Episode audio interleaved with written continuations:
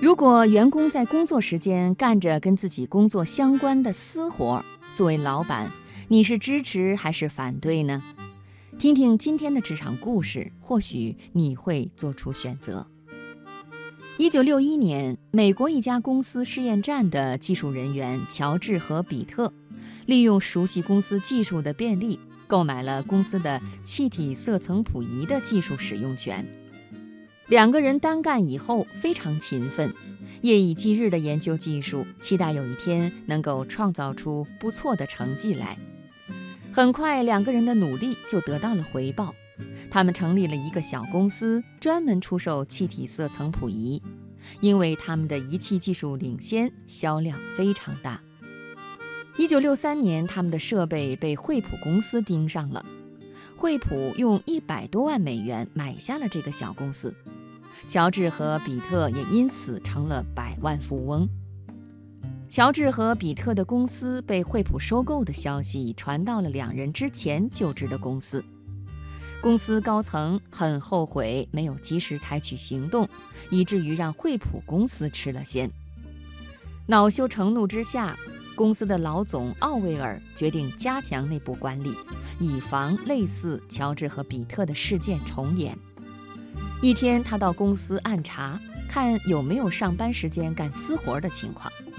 当奥威尔来到一间办公室的时候，发现一个职员正在聚精会神地画着什么。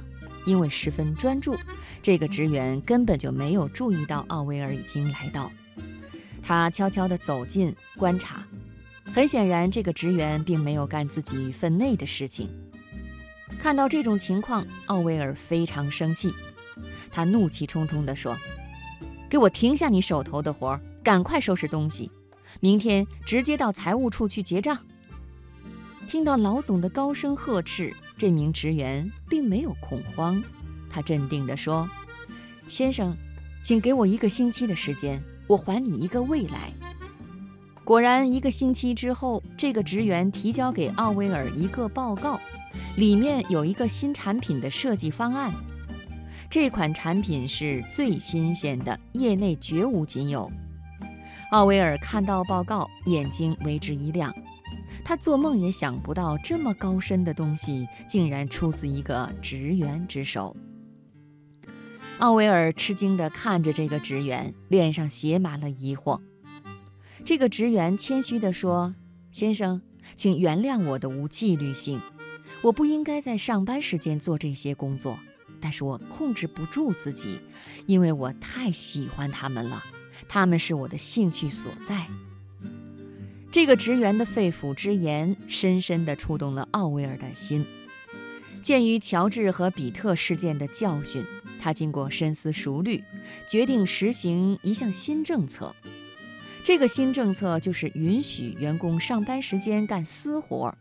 公司允许每个员工可以利用百分之五到百分之十五的工作时间去研发自己感兴趣的项目。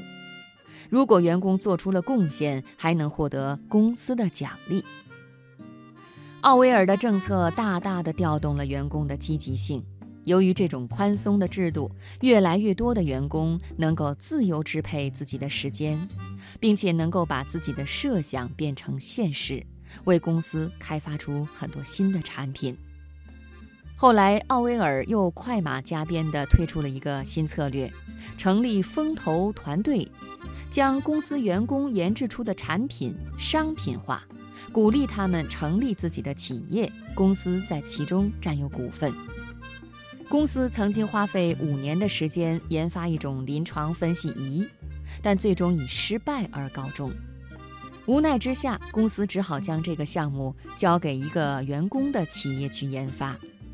结果不到一年时间，这种临床分析仪就被研发出来，并且顺利地推向市场。